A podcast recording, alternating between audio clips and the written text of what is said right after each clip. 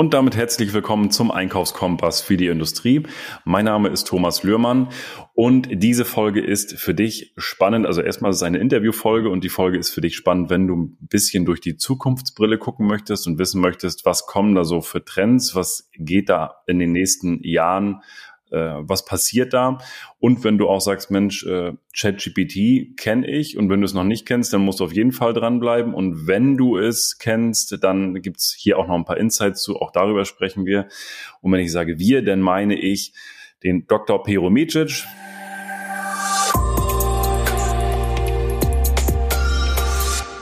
Er ist Zukunftsmanager und wir haben uns, ich muss kurz überlegen, 2021 kennengelernt auf einem Seminar, arbeiten mittlerweile auch zusammen und mich beeindruckt immer wieder, wie der Piro mit den, äh, ja, die durch die Zukunftsbrille guckt und es ist immer inspirierend auch, was da wirklich funktioniert und geht am Markt, weil wir wissen oft gar nicht, was es alles für Technologien gibt, ähm, womit beschäftigt er auch sich und er ist weltweit unterwegs, hat schon in allen möglichen Herrenländer gesprochen und äh, ich freue mich, dass heute mein Interviewgast ist. Herzlich willkommen, lieber Piro.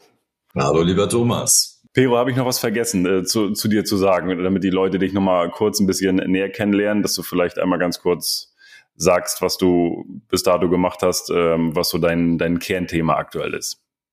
Ich habe als Student meine Mission formuliert, dass ich gerne unternehmerischen Menschen, Unternehmern, Führungskräften dabei dienlich sein will, dass sie sich die Zukunft ihres Marktes und ihres Unternehmens besser vorstellen können. Das resultiert aus der Überzeugung, dass Menschen zu kurzsichtig sind, dass wir der Zukunft zu wenig Wert beimessen und dass wir deshalb im Hier und Jetzt oft Dinge tun, die unserer Zukunft schaden. Das kann man besser machen und die Voraussetzung dafür ist, dass die Zukunft uns klarer wird, sowohl die Zukunft da draußen als auch die Zukunft unseres Unternehmens oder unseres Lebensunternehmens und damit auch wichtiger wird. Und das ist für mich auch so ein großer Augenöffner gewesen. Wir haben, ja, wir haben ein Projekt zusammen gemacht auch und dort haben wir uns halt ja, das Wargame haben wir gemacht, wo wir uns halt äh, ja selbst das Unternehmen angeguckt haben und geguckt haben, okay, wie können wir uns äh, selbst zerstören? Und wenn man sich auch mit den Sachen beschäftigt auch und wirklich mal durch alle Bereiche geht, da sind doch große Augenöffner da. Und das ist einfach so das, was du auch gerade gesagt hast, so dieses, wir beschäftigen uns zu wenig mit der Zukunft. Denn dieses, ähm, diese Geschwindigkeit gerade von der Digitalisierung ist ja, äh, ja, alle reden davon, aber die ist ja, ist ja enorm. Hast du da mal so, so ein greifbares, so ein, so ein bildliches Beispiel von, wie schnell die Digitalisierung vorangeht? Du hattest da mal eins genannt, auch mit den, mit den Computern und so weiter, wie, wie schnell das wirklich auch sich potenziert, auch das Wachstum. Und das fand ich halt auch nochmal so, so genial, damit auch die Zuhörer mal eine Idee haben, warum es einfach wichtig ist, sich auch mit dem Thema Zukunft auseinanderzusetzen. Ja, wie heißt es so philosophisch? Äh, die Zukunft ist äh, der Raum, in dem wir den Rest unseres Lebens verbringen werden. Deshalb ähm, ist das selbstverständlich, gerade für Unternehmer, weil sie ja mit jeder Investition, mit jeder Einstellung, mit jeder Entlassung immer auf die Zukunft wetten. Das heißt, man kann sich gar nicht nicht mit der Zukunft beschäftigen. Aber es wird eben im Alltag gerne verdrängt, weil es unsicher und weil es komplex ist. Deshalb geht man gerne so in die Ausflüchte und sagt sich, dass man ja eh nichts absehen kann und lieber im Hier und Jetzt eben die Probleme bewältigt. Wir haben aber die meisten Probleme im Hier und Jetzt, zumindest in dieser Größe, deshalb, weil wir in der Vergangenheit eben zu wenig die Zukunft beachtet haben. Es gibt ja sehr viele Zukunftsängste gerade die sind berechtigt.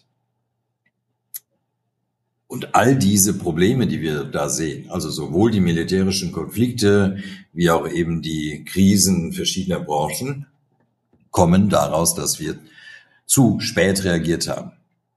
Und am Beispiel zu nehmen, in Deutschland ist ja die Automobilindustrie sehr wichtig. Und ich habe 2006 begonnen, über Tesla zu sprechen als potenzielle Bedrohung über die Elektrifizierung. Und ich wurde dort, sagen wir mal so, aus dem Raum gelächelt, wenn nicht gelacht, weil es aus damaliger Sicht natürlich Unsinn war, dass jemals ein batterieelektrisches Auto dem Verbrenner das Wasser reichen kann. Es war aber absehbar, rein physikalisch konnte man sich anschauen, dass die Kosten für Batterien drastisch sinken würden, was sie getan haben, seit 2010 um über 90 Prozent pro Kilowattstunde, dass die Effizienz naturgemäß, rein physikalisch deutlich größer ist, also um ein Vielfaches, und dass es auch geboten ist aus Sicht von Umweltaspekten ähm, und auch eben Gesundheitsaspekten. Ja, Abgase sind ja nicht nur klimaschädlich, sondern eben auch krebserregend. Aber man wollte das nicht und hat das eben verdrängt. Und jetzt sind ziemlich viele deutsche Anbieter, wie auch japanische und die klassischen amerikanischen, in Bedrängnis. Sie sind hochverschuldet, äh, müssen aber drastisch investieren, um das Neue aufzubauen und sogar investieren, um das Alte abzubauen. Das ist so ein Beispiel. Die Treiber, die jetzt die Welt verändern, sind letztlich nur zwei. Und die treiben aber alles andere. Also zum einen die Rechenleistung und die Datenverfügbarkeit. Um ein Beispiel zu nehmen, 2019 haben wir den ersten Quantencomputer gesehen mit 53 Qubit. Der konnte eine Aufgabe, die ein Supercomputer in 10.000 Jahren machte, in drei Minuten 20 Sekunden machen. Und zwei Jahre später kommt ein chinesischer Quantencomputer mit 66 Qubit und der kann das in einer Millisekunde. 10.000 Jahre, drei Minuten 20 und zwei Jahre später eine Millisekunde. Und das sind 66 Qubit. Wir sind auf einem guten Wege, dass wir am Ende dieses Jahrzehnts 100.000 Qubit haben. Wir werden da keine Notebooks mit betreiben und unsere Server im Betrieb nicht, aber wir werden über die Cloud werden wir Quantencomputer nutzen können, können das heute schon. Das wiederum treibt und zeigt auch die Möglichkeiten von künstlicher Intelligenz, die sich seit Jahrzehnten ja vorbereitet und erst jetzt den Menschen richtig bewusst wurde. Und Bisher haben wir ja die ganze Welt gebaut mit unserem natürlichen Gehirn. Man könnte sagen, das wichtigste Werkzeug dieser Welt. Und jetzt erweitern wir dieses Werkzeug in der Breite. Und zwar nicht nur in den Forschungslaboren, sondern in den Unternehmen und praktisch in allen Unternehmen. Alle Unternehmen werden irgendwie Tech-Unternehmen und KI-Unternehmen sein, auch die ganz einfachen Geschäftsmodelle. Und das, das ist ein Thema, wir, wir haben vor kurzem ja waren wir gerade ähm, also gemeinsam in einem, ähm, in einem Zoom-Raum, wo es auch nochmal um ging, wer nutzt wie schon wirklich KI und ähm, aber da kommen wir später nochmal drauf zurück. Nochmal. Ich würde ja gerne nochmal auch auf Thema ChatGPT, wie nutzen das Unternehmen.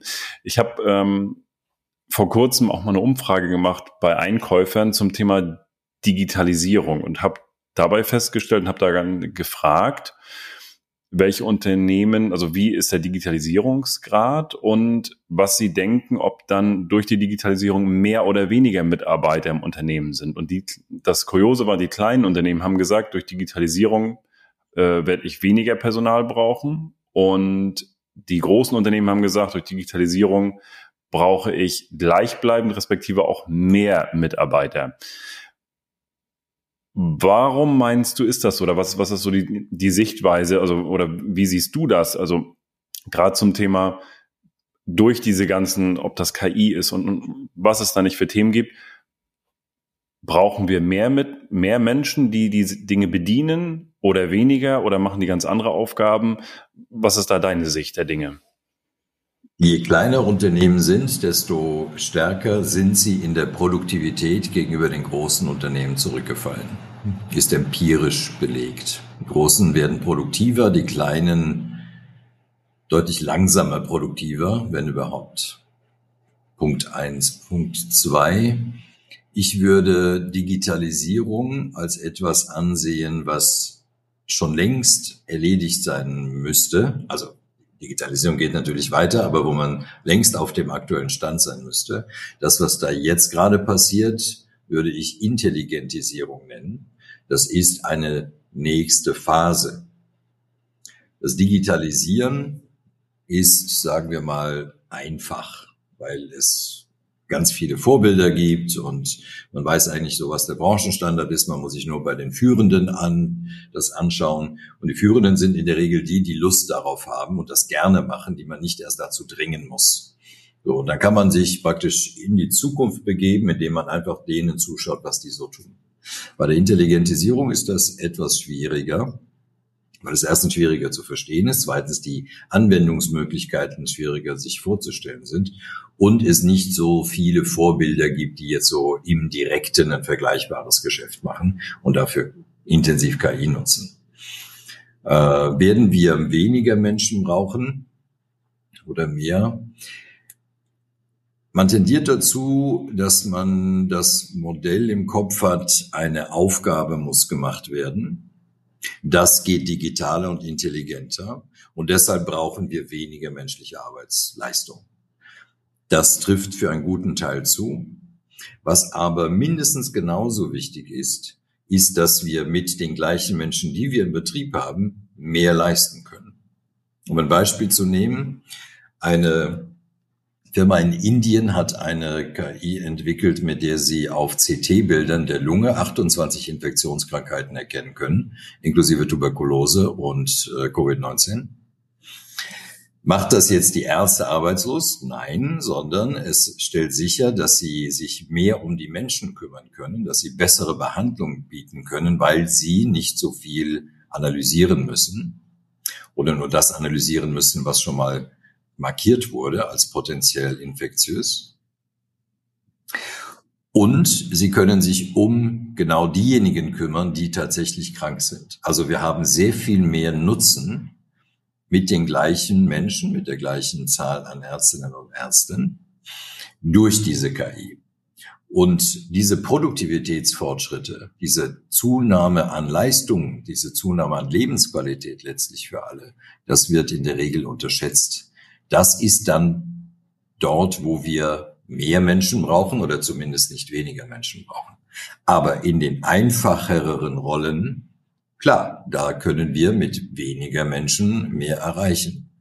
Wenn ich jetzt eine, also Stichwort Einkauf, Stichwort äh, Logistik, wenn ich jetzt eine, ein System eingerichtet habe, das so dem aktuellen Stand entspricht, dann kann ich in Text kann ich schreiben, welche Auswirkungen hat jetzt dieser Hurricane in den USA? Oder welche Auswirkungen hat jetzt dieses Erdbeben auf meine Lieferkette? Was ist bedroht? Wie stark ist es bedroht? Was könnten wir tun? Welche Maßnahmen hätten welche Auswirkungen finanziell und sachlich? Solche Möglichkeiten muss man sich erstmal aufbauen. Die sind aber jetzt eben nicht irgendwo Fantasie und Science Fiction, sondern dafür gibt es heute Lösungen. Äh, wie in einem Chat eben. Man stellt die Frage, man muss lernen, diese Fragen gut zu stellen und bekommt dann gleich grafische Übersichten dazu, wie sich die Verhältnisse geändert haben, wie sich die Einkaufspreise möglicherweise geändert haben, wie sich die Verfügbarkeiten von Materialien und Vorprodukten verändert haben. Das ist, das liegt noch alles vor so gut wie allen Unternehmen, aber es ist heute schon möglich. Das ist, glaube ich, auch so ein Thema, äh, gerade im Einkauf. Ich habe, ich, ich sag mal, das sind so viele einfache Prozesse, die, die, die ein, ein Computer schon erledigen kann und noch besser irgendwann mal auch eine KI erledigen kann, damit dann das Wissen von, von mir, dass ich das anders einsetzen kann, gerade im Einkauf mit solchen Tools, wie, du gerade beschrieben hast, dass ich halt mehr in das Risikomanagement reingehen kann, mehr die globale Beobachtung machen kann, wie wirkt sich was auf und kann dann Entscheidungen treffen, äh, beziehungsweise die Vorschläge der KI abnicken und sagen, jo, das passt so. Und es sind einfach noch, also ich kenne halt auch noch so viele Unternehmen, auch Kunden von uns, die halt auch noch tatsächlich, also da sind wir noch weit weg von KI, die noch mit Papieren arbeiten und so, wo ich sage, das muss ja heute gar kein Unternehmen mehr haben.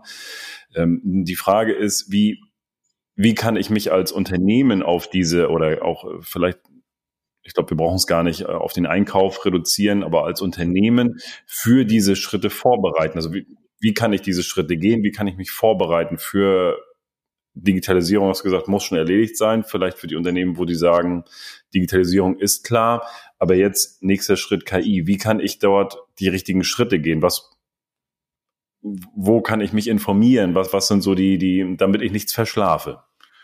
Ja, der erste Schritt und auch der zweite Schritt sind erstmal andere Faktoren. Der erste Schritt ist, wo will ich mit diesem Unternehmen hin? Also was ist der Sollzustand meines Unternehmens, den ich mir wünsche, den ich wirklich haben will, den ich anstrebe mit Lust, mit Zukunftslust, mit Zukunftsfreude.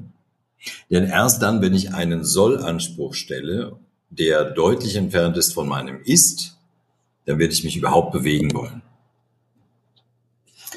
Und das Zweite ist, habe ich wirklich die Motivation, Zukunft zu gestalten, Zukunft aufzubauen, was zu verbessern, mich weiterzuentwickeln, vorne dran zu sein, State of the Art zu sein. Denn wenn es mir emotional wichtiger ist, in Ruhe gelassen zu werden, dann brauche ich nach den Schritten, was muss ich eigentlich tun, das gar nicht fragen. Also es braucht die Ambition und es braucht eben die Motivation, wenn man so will, Zukunftslust. Ich habe aufgegeben, weitgehend mit Unternehmen, mit Menschen arbeiten zu wollen, die sich zum Wandel gedrängt fühlen, weil die werden nicht wirklich erfolgreich sein. Und oder es wird eben sehr qualvoll sein. Wenn wir schauen, wie, wie Chinesen, um das mal so pauschal zu sagen, mit KI umgehen, mit welcher Technologielust die ihre Maschinen entwickeln, ihre Autos entwickeln, ihre Systeme entwickeln. Wenn wir das zumindest in Teilen der, der USA sehen, dann sind wir hier zumindest in der Breite, sagen wir mal, relativ gemütlich. Und haben so die Tendenz zu glauben, wir waren jetzt so viele Jahrzehnte so erfolgreich und Exportweltmeister und deutsche Maschinen und deutsche Autos. Aber deutsche Maschinen und deutsche Autos sind nicht mehr State of the Art, also zumindest in der Breite. Es gibt natürlich nach wie vor viele Hidden Champions, die machen Weltklasse Maschinen. Nur bei Autos haben wir den Lead verloren, zumindest bei den batterieelektrischen Autos, die die Zukunft sind. Die Verbrennerkompetenz, die wir haben, wird sukzessive wertlos. Was drastisch ist, was dramatisch ist. Äh, und das führen wir erstmal darauf zurück, dass die Zukunftslust nicht mehr so groß ist, wie sie mal war. Dann gibt es noch andere gesellschaftliche Faktoren, äh, die da auch eine Rolle spielen. Wenn man sich erstmal in diese Entwicklung begeben hat und nach vorne gehen will, dann ist es relativ leicht, Dienstleister zu finden, die einem jeden einzelnen Schritt erklären. Also man kann ja praktisch ChatGPT fragen, wie mache ich mein Sprachmodell für mein Unternehmen? Und eine, eine ganz grundlegende Chance, die jeder hat, die auch immer richtig ist, also das, das, die kann gar nicht falsch sein, ist das Unternehmenswissen in ein Sprachmodell zu bringen. Alles das, was aufgeschrieben ist, alles das, was in Texten, Tabellen, auch Grafiken, auch Videos äh, verfügbar ist, in ein Sprachmodell zu bringen und es immer weiter und immer besser zu trainieren. Wenn Mitarbeiter ausscheiden, sie tagelang zu interviewen, das zu transkribieren und als Text in das äh, Sprachmodell zu bringen, also in das KI-Modell. Das ist eine Grundlage, die praktisch jedes Unternehmen in der Zukunft braucht. Und auch jeder einzelne Mensch. Das werden dann wahrscheinlich Anbieter wie Apple und Samsung und andere uns ermöglichen, dass wir unsere eigenen Texte, unsere eigenen Überzeugungen, unsere eigenen, alles, was wir sonst, irgendwie hinterlassen haben bisher, dass wir das in ein eigenes Sprachmodell bringen, damit wir unseren persönlichen KI-Begleiter haben. Und der oder das oder sie wird dann äh, für uns einkaufen gehen. Wir werden dann sagen, ich hätte gerne dies und jenes. Halte mal Ausschau und informiere mich, wenn du was gefunden hast. Wenn wir fragen, wie wir denn jetzt mit einer neuen Information umgehen sollen. Oder mm, mir geht's gerade schlecht. Was, äh, worauf sollte ich achten? Welche Fragen sollte ich mir stellen? Welche Antworten gibt es? Äh, was kann ich tun? All das ist schon lange in Vorbereitung. Wir haben darüber schon vor Jahrzehnten gesprochen, aber jetzt ist es eben da. Und deshalb ist der erste Schritt, Dienstleister sich zu suchen, die einem dabei helfen, das zu tun. Also wer Microsoft-Kunde ist, hat ein Azure-Konto oder kann ein Azure-Konto haben. Dort gibt es die Möglichkeit, sich ähm, ein Sprachmodell äh, zu trainieren. Das ist direkt, das ist sehr demokratisch, direkt im Zugriff. Das sind keine Geheimnisse mehr. Äh, die KI-Systeme sind nicht zwingend nur den Großen vorbehalten. Ich äh, habe da nämlich gerade, also wir sind tatsächlich auch gerade intern dabei, die Wissensdatenbank aufzubauen. Noch auch gerade auch in, in allen äh, in allen Bereichen hat auch das ist so klassisch per Loom Video aufgenommen, ein paar Prozesse, dass man sieht, wie was gemacht wird und da eine Wissensdatenbank aufzubauen. Aber das heißt, wenn ich wenn ich das richtig verstanden habe, macht das definitiv auch Sinn. Ja, A, das zu machen, aber auf der anderen Seite gleichzeitig das Material in den ein Sprachmodell reinzuschieben, damit ich dann dort auch äh, ja, meine Wissensdatenbank habe, wo ich Fragen stellen kann, die mir beantwortet werden. Ja, also der heutige Stand ist, dass man modern ist, wenn man eine Video-Wissensdatenbank hat. Also, dass die Mitarbeiter nicht lesen müssen, sondern dass sie sich das im Video erklären lassen müssen oder können. Ähm, hat den Nachteil, dass man die Videos immer wieder neu aufnehmen muss, wenn sich was ändert, aber es ist eben leichter, es ist moderner. Tatsächlich aber steht vor der Tür, dass das überflüssig wird. Also wir haben hunderte Videos für unsere Beratungsprogramme, wo wir alles das, was wir immer wieder erzählen, eben per Video ausliefern, damit es effizienter ist. Die richtige Lösung dafür ist das Sprachmodell, dem man die eine Frage stellt und das dann auch die eine Antwort liefert. Also vergleichbar wie, vergleichbar mit Google. Wenn ich etwas google, bekomme ich eine Liste von Links, die, so hoffe ich, einigermaßen aktuell sind und dann muss ich mir aussuchen, was ich davon lese. Äh, bei einer KI, in diesem Falle, was die meisten kennen, ist ChatGPT, stelle ich die Frage und bekomme eine Antwort, die immer besser wird. Wir sind da ja gerade am Anfang. Aber wenn ich dann bei euch als neuer Mitarbeiter frage, wie macht man das hier bei uns, kann ich natürlich eine Person fragen oder ich kann jederzeit zu jeder Zeit und an jedem Ort eben äh, die Unternehmens-KI fragen und die sagt mir dann, was ich tun soll. Äh, und sie wird das auch tun, dann mit einem Gesicht, das ich mir wählen kann. Also ich kann mir Thomas Löhmanns Gesicht nehmen, dann werde ich nämlich immer vom Chef beraten und seine Stimme, oder ich kann mir irgendeine ähm, angenehme Person wählen, die äh, die ich bevorzuge. Und dann ist das mein persönlicher Berater in Unternehmen. Oh, ich dann brauche ich keine Videos machen, sondern die Videos entstehen praktisch à la minute, direkt in dem Moment, wenn ich es brauche. Und wie halt, also das, das, das Prozesswissen, wie halte ich das aufrecht? Also jetzt gerade, wenn wir mal so im Prozess drinnen bleiben, jetzt äh, im Bestellwesen, wenn irgendwo eine Abfrage gemacht wird und da ändert sich jetzt ein Prozess, dann müsste ich ja doch schon wieder ein Video aufnehmen und das mit reinspielen oder ich muss die KI ja füttern in dem Bereich, oder? Theoretisch gesprochen die KI füttern, indem man den Prozess hier wieder hier antrainiert. Also ja. wenn wir, das, das sind ja neuronale Netze beziehungsweise Transformer-Modelle, äh, die müssen auch wieder dann das Neue lernen und das Alte vergessen. Und das tun sie durch sogenanntes Reinforcement Learning. Das heißt, wir sagen dann, ja, die Antwort war jetzt richtig, die Antwort war jetzt falsch. Äh, du musst darauf achten, du musst auf jenes achten, sodass äh, die KI eben weiter lernen kann. Ja. Ähm, alles das ist möglich, es ist aber alles noch am Anfang. Aber wieder, je früher man sich damit äh, beschäftigt oder rechtzeitig damit beschäftigt und äh, da Fortschritte macht, desto besser. Für den Moment sind die Videoanleitungen ja fein. Das ist ja mehr als die meisten anderen haben und besser. Ja. Äh, man muss aber wissen, dass das nicht die letzte Lösung ist. Das ist, äh, ich, ich, ich glaube, für die Zuhörer auch also ich, sehr, sehr, sehr spannend, das Thema. Und ähm, du sagtest, Microsoft die haben da eine Lösung, dass ich das genauso machen kann, dass dort mein Sprachmodell auch genauso, äh, dass, dass ich da alle meine Dateien hochladen kann, äh, Videos, was, was auch immer, und äh, dann entsprechend da Fragen stellen kann, ja? Äh, ja, die, das gibt's aber auch schon lange. Also man kann ja verschiedene KI-Services nutzen über die Azure Cloud. Also das ist praktisch die, das sind die Cloud-Services von Microsoft dahinter, schreibt sich Azure, Azure.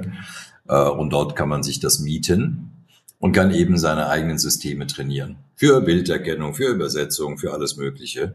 Äh, und da Microsoft sich ja intensiv mit OpenAI an äh, ChatGPT beteiligt hat und es auch nutzt, ähm, ist das dann dort auch verfügbar als Grundlage. Also man darf sich so vorstellen, dass als Basis das große Sprachmodell GPT dient und man obendrauf, stimmt nicht ganz, aber ungefähr obendrauf das Unternehmenswissen äh, speichert. Und wichtig ist auch, man begreift äh, diese KIs sehr oft als Wissensspeicher, also wie so eine Art Ersatz für ein Wiki. Tatsächlich sind die Sprachmodelle aber zum größten Teil zum Denken da. Also wenn Sie Denken gelernt haben, dann können Sie mit mehr Information auch präziser sein äh, und können eben helfen, was auch Neues zu entwickeln. Also wir werden ja damit nicht nur produktiver, sondern auch kreativer.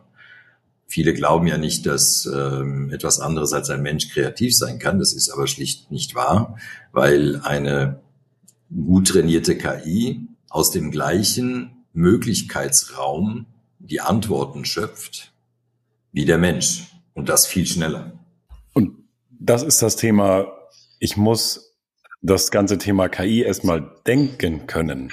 Ist, da komme ich auch nochmal wieder auf das Thema zurück, was ja. du vorhin gesagt hast, dass ähm, der Unternehmer auch als allererstes, beziehungsweise die, die Leitung als allererstes erstmal bereit sein muss, diesen Fortschritt zu gehen. Und dann muss ich auch bereit oder das Denken neu verstehen. Also so wie du es gerade beschrieben hast, dass die KI nicht nur irgendwie eine Wissensdatenbank ist, wo ich eine Frage stellen kann, sondern dass sie auch selber kreativ ist, selber denkt und ein Denkmodell. Also ja. Ja, und eben Handlungsmöglichkeiten aufzeigt. Also so wie ich das vorhin beschrieben habe, ähm, es gibt diese, diese Services von verschiedenen Unternehmen. Eins davon ist Palantir. Wir haben das gerade vorgestern angekündigt, dass man eben so seine Logistik, so seinen Einkauf, so seine Produktion, letztlich alle Prozesse so organisieren kann. Man braucht darunter ein solides Datenmodell.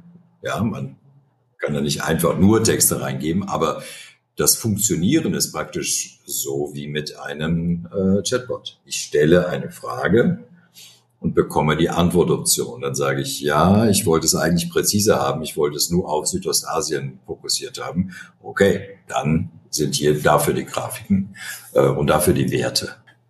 Wie heißt dieses Tool?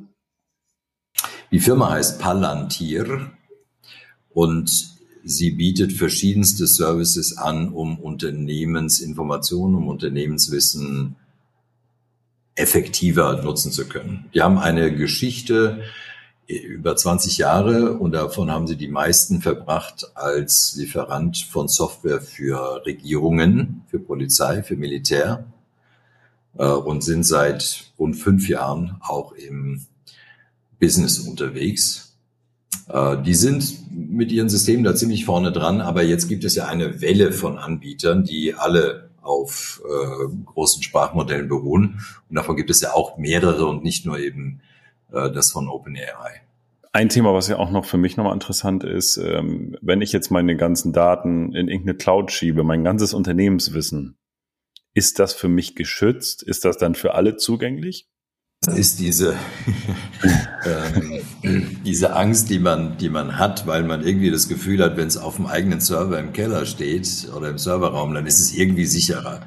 Das ist halt schlicht nicht wahr. Äh, Microsoft, äh, Amazon und so weiter können sehr viel mehr investieren und haben sehr viel mehr Wissen darüber, wie man Daten schützen kann. Äh, wenn jemand mein meinen Mitarbeiter überlistet und ihm das Kennwort entlockt, weil er das eben mit gutem Social Engineering geschafft hat, dem was vorzugaukeln, dann ist es egal, ob das auf unserem Server ist oder in der Cloud. Also in Cloud sind die Daten nicht unsicherer, eher im Gegenteil. Äh, man macht sich damit flexibler jetzt mal abgesehen von den Kosten für Server und so weiter, das, das ist eher marginal, aber man macht sich flexibler, man macht sich auch schneller, weil man mal eben schnell überall präsent sein kann. Weil auch die Datensicherung äh, konsequenter ist, weil wir mehr Dinge miteinander vernetzen können, als wenn wir das auf unseren Servern haben. Also wir haben hier noch einen Server, einen, einen physischen, so als letzte, letzte Reserve. Aber alles andere ist schon seit Jahren in, in, in Clouds. Und äh, wir werden gar nicht anders können, weil ein Quantencomputer wird sich keiner kaufen können in den nächsten Jahren. Ja, also man braucht Quantencomputer jetzt auch für normale Prozesse nicht. Aber wenn wir beispielsweise, so wie äh, große Unternehmen das schon machen, sich neue Materialien äh, entwickeln wollen, wenn sie neue Formulierungen in der Chemie entwickeln wollen, wenn sie neue Lösungen finden wollen für äh, Batterie, ähm, Batteriechemien, Zellchemien, dann kann man dafür heute schon Quantencomputer nutzen. Das sind Cloud-Services. Hm. Vielleicht noch mal eine allgemeine Frage für die Industrie in Deutschland. Gibt es Technologiezweige oder Bereiche? Du hast vorhin schon mal gesagt Automobil, die Verbrenner, die das der Markt ist schon durch, da sind andere schon wieder viel stärker. Aber gibt es darüber hinaus noch Technologien, wo du sagst, wenn da Deutschland jetzt nicht aufholt, dann werden diese Technologien in Deutschland wegfallen und andere werden uns da was vormachen oder so diese Zukunftsbrille für Deutschland. Also gibt es da Wirtschaftszweige, wo du sagst, die werden ersetzt durch KI, die, die werden, da werden wir überholt von, von anderen Ländern?